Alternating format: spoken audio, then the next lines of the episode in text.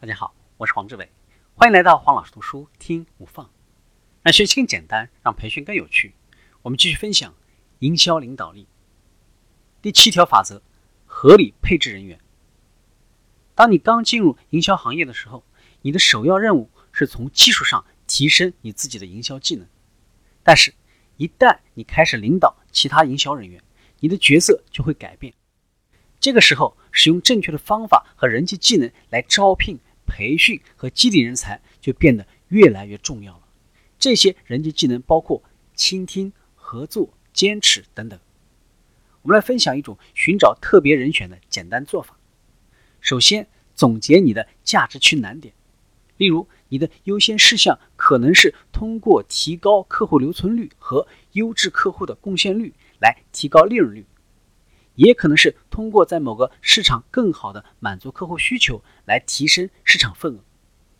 无论你的价值区难点是什么，你对他们的清晰认知都将大大帮助你认清团队所需的技能种类。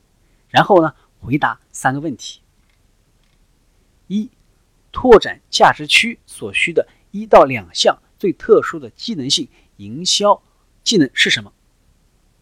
只关注最特殊的技能。也就是你的团队或者团队成员必须真正擅长的事情。第二，拓展价值区需要哪一种或者两种特殊的人格特质？对你的团队来说，哪些人格特质最为重要？第三，对我们的团队来说，哪些人格特质是不可接受的？对以上三个问题的回答，应该有助于你清楚地描述整个团队以及每个成员所需的技能。成功的团队里常常有能够使团队连通重要人际网络的成员，所以在建立团队的时候，你需要寻找能够帮助你实现这一点的人。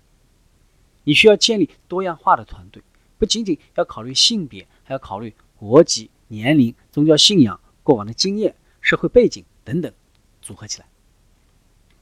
培养还是外包，可以参考以下两个重要因素：第一个，技能的战略重要性。如果一项技能可以成为公司长期的重要竞争优势，那么就内部培养。第二，技能及时性。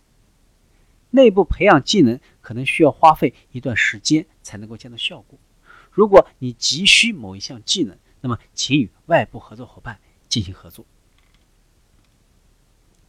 建立系统的营销技能培训机制，在营销从业者头两年或者头五年的职业生涯当中，他们非常需要系统性的技能培训。如果你的团队还没有系统性的技能培训机制，那么你就要把它建立起来。技术性的营销技能培训通常可以在内部进行，同时可以有选择的参加外部的技能研讨会。